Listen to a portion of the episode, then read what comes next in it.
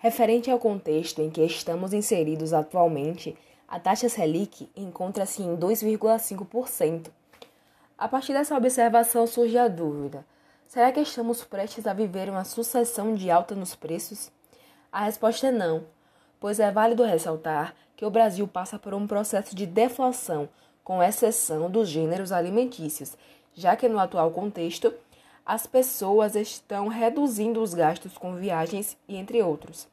Portanto, a inflação atual é considerada pontual. O futuro da economia brasileira é incerto e sofre a influência de vários fatores. Portanto, é importante ficar atento às próximas mudanças que estão por vir.